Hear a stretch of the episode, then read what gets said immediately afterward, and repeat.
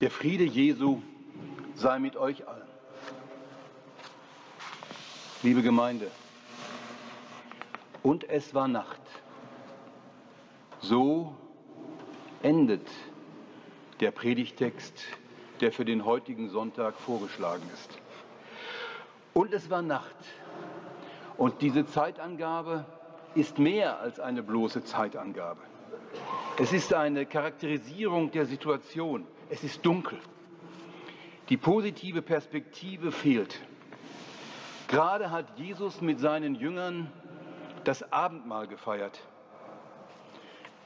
In den Versen vor dem Ausschnitt, den wir gerade gehört haben. Aber da fehlte die feierliche Deutung des Mahls, so bei Johannes. Das ist mein Leib. Das ist mein Blut für dich gegeben, für euch gegeben. Es war kein Auftrag dabei, diese Feier zu wiederholen, das schildert Johannes alles nicht, aber er schildert etwas anderes. Er erzählt von der Fußwaschung, wie Jesus den Jüngern die Füße gewaschen hat, einem nach dem anderen. Einem Gast, und zumal in diesem Land Israel, bei diesem heißen, staubigen Klima, am Abend vor dem Abendmahl die Füße zu waschen ist eine sehr schöne Geste der Gastfreundschaft. Aber es ist natürlich auch ein bisschen unangenehm. Und darum war es üblich, dass das jemand von den Dienern gemacht hat. Und diesen Dienst übernimmt Jesus.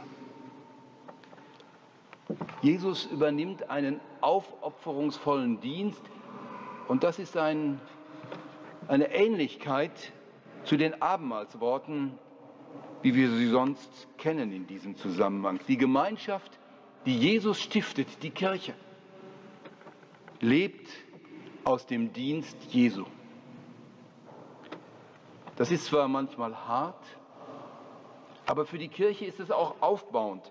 Die Kirche lebt vom Dienen, von dem Dienen, das Jesus uns so gut getan hat und von dem Dienst, den die Glieder der Kirche einander tun. Aber dann liegt schon über diese Erzählung vor dem Abschnitt, den wir gehört haben, so eine Art Schleier. Immer wieder kommt es schon vor, eins stört die stärkende Gemeinschaft derer, die da zusammen sind. Es ist eine traurige Wahrheit, die, so denke ich, auch sonst in der Kirche präsent ist. Die Kirche ist nicht nur die Gemeinschaft der einander Liebenden, sondern sie ist auch die Gemeinschaft der Sünder. Es ist traurig. Da, wo die Liebe lebt, lebt auch der Verrat. Das ist der Schleier über diese ansonsten wunderbaren, die herzenstärkenden Szene der Fußwaschung während des letzten Mahles Jesu mit seinen Jüngern. Und jetzt so steigt unser Text ein, ist es das, was Jesus beschäftigt. Unser heutiger Predigtext, Sie haben es nach Luther 2017 abgedruckt auf Ihren Gottesdienstzetteln, da wird übersetzt, und Jesus wurde erregt im Geist. Die Basisbibel gibt die gleiche Wendung wieder. Jesus war im Innersten tief erschüttert. Die gute Nachricht übersetzt, Jesus wurde sehr traurig. Es geht um etwas. Es geht um Liebe und Verrat und das macht Jesus fertig. Und wir merken, Glaube und Kirche, das ist nicht nur eine Kopfsache, das ist nicht nur etwas für wahr zu halten. Es geht um Beziehungen, es geht um die Beziehung zu Gott und die Beziehung von uns Menschen untereinander. Und diese Beziehungen sind nie stressfrei. Die zeigen uns keine Idylle. Und zwei besondere Akzente setzt der Predigtext, vielleicht irritierend. Er redet von Gefühlen, die zum Leben in der Gemeinde dazugehören, und vom Schmerz, den das mit sich bringt, und noch von einem dritten, indirekt mehr. Alles das, die Gefühle, die Erschütterung und der Schmerz, sind umgriffen von der Liebe Jesu. Erstens Gefühle. Ich kann mir das gut vorstellen. Jesus hatte gepredigt und geheilt. Er hatte seine Jünger berufen und war drei Jahre mit ihnen durch Galiläa und Judäa gezogen. Sie hatten unendlich viel miteinander erlebt. Die Evangelien sind ja voll davon. Und sie waren darüber zu so einer Art verschworenen Gemeinschaft geworden. Man konnte sich aufeinander verlassen. Sicher gab es da auch mal Diskussionen. Sie hatten darüber diskutiert, was man mit dem Geld denn alles machen könnte. Judas war für die Kasse zuständig und passte schon gut darauf auf. Es waren ja alles Spenden. Sie lebten ja von den Gaben, die ihnen die Menschen gaben, damit sie die Zeit hatten, das Reich Gottes zu verkündigen. Judas nahm es mit dem Geld genau und das war sehr hilfreich. Wenn mit einer gemeinsamen Kasse nicht sorgfältig und transparent umgegangen wird, ist das immer ein Grund zu Auseinandersetzungen und zu Streit. Aber davon wird uns in den Evangelien nie etwas berichtet. Judas hatte die Kasse im Griff. Sie hatten genug zum Auskommen, für Essen und Trinken und bescheidene Kleidung. Ja, sie hatten sogar noch etwas übrig, um den Armen zu helfen, denen, die nicht alleine über die Runden kamen. Und so ist es auch nicht der Streit über das Geld, der den Frieden stört. Jesus wird traurig, weil einer aus ihrem Kreis, einer von den Zwölfen, ihn verraten wird. Und sie sitzen zusammen, haben ein besonderes Mahl miteinander gefeiert. Jesus hat mit der Fußwaschung den Jüngern gedient. Und da kann er es auf einmal nicht mehr für sich behalten und platzt damit heraus. Einer von euch wird mich verraten. Ich sehe es förmlich vor mir, wie es auf einmal ganz still wird in dem Raum. Jedes Gespräch erstirbt. Was hatte Jesus gesagt? Einer von uns, wir, seinem engsten Freundeskreis, wird ihn verraten? Der Schreck ist den Jüngern in die Glieder gefahren. Es heißt so, sie haben Angst bekommen. Sie wissen ja um die angespannte Situation in Jerusalem, so kurz vorm Passafest. Die Besatzungsmacht, die Römer, warten doch nur auf einen Sündenbock, den sie zur Befriedigung der Verhältnisse opfern können. Und den hohen Priestern war Jesus sowieso ein Dorn im Auge. Bisher konnte ihm keiner was, weil sie ja zusammenhielten. Und sollte einer von ihnen Jesus nun ausliefern? Das konnte doch nicht sein. Und wie die Jünger nun reagieren, zeigt mir, wie menschlich es auch im Jüngerkreis zugeht. Sie sagen nicht, kann doch nicht sein. Wir stehen zu dir wie eine Eins.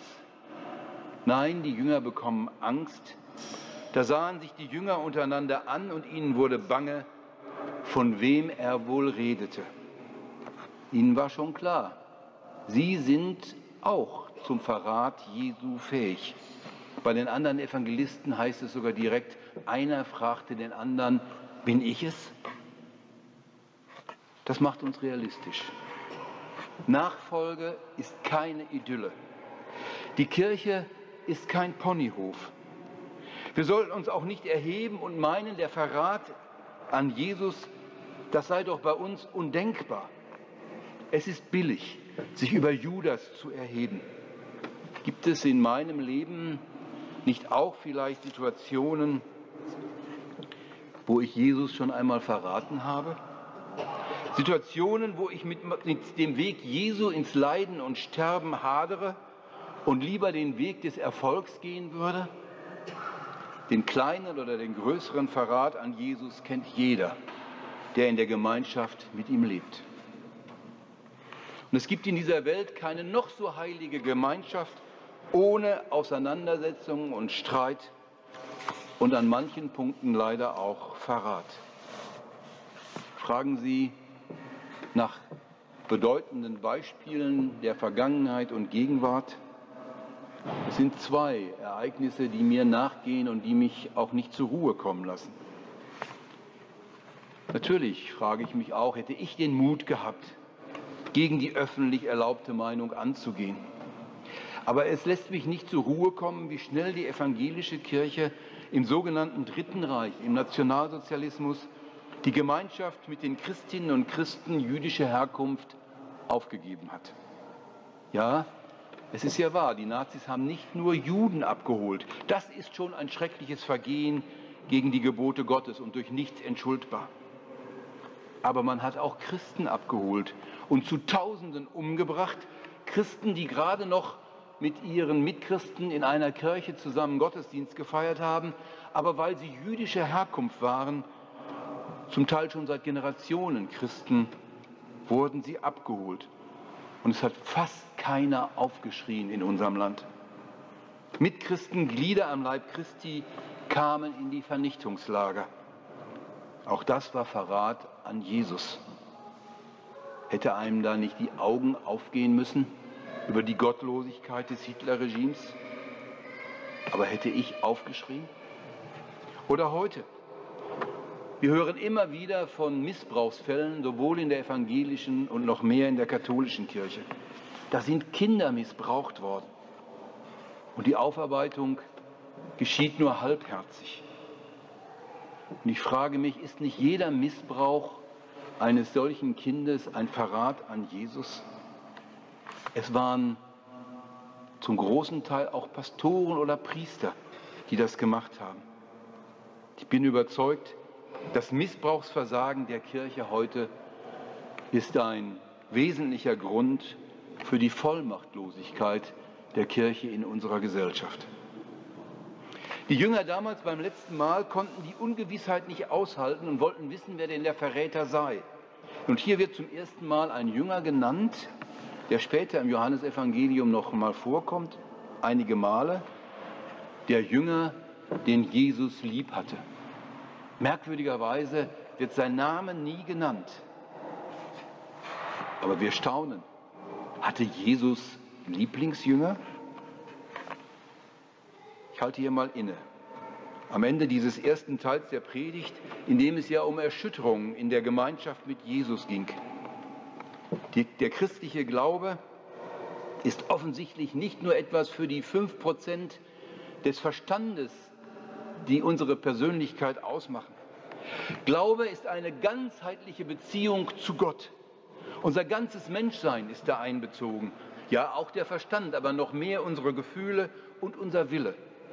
Und Jesus wird traurig angesichts des bevorstehenden Verrats. Die Jünger ängstigen sich und Jesus hatte einen Jünger besonders lieb. Und das alles drei wird uns in drei Versen geschildert. Mehr Herz und Schmerz auf einmal geht nicht. So sind wir Menschen. So sind unsere Beziehungen. So ist unser Leben. Auch im Glauben wird geweint und gelacht geliebt und geärgert. Schmerz. Unser Ausschnitt aus der Geschichte Jesu gibt uns einen kleinen Einblick ins Gefüge des Jüngerkreises. Natürlich hatte da auch jeder seinen Status und seine Rolle. Wir hörten schon, Judas war der Kassenwart. Und dann gab es einen, dem gilt die besondere Zuneigung Jesu. Und die anderen nehmen das offensichtlich hin. Er liegt hier in dieser Szene, so heißt es, bei Tisch an der Brust Jesu. Ja, man lag damals bei Festmahlen zu Tisch. Man lag auf Polstern, war auf den linken Arm gestützt, die Füße schräg nach hinten gestreckt und da hatte man den Nachbarn zur Rechten jeweils vor seiner Brust. Es fehlt heute nicht an Versuchen, aus dieser Stelle Jesus eine homosexuelle Beziehung anzudichten. Aber das ist Blödsinn. Es gibt natürlich Männerfreundschaften ohne sexuelle Attraktion, wie es auch Frauenfreundschaften gibt.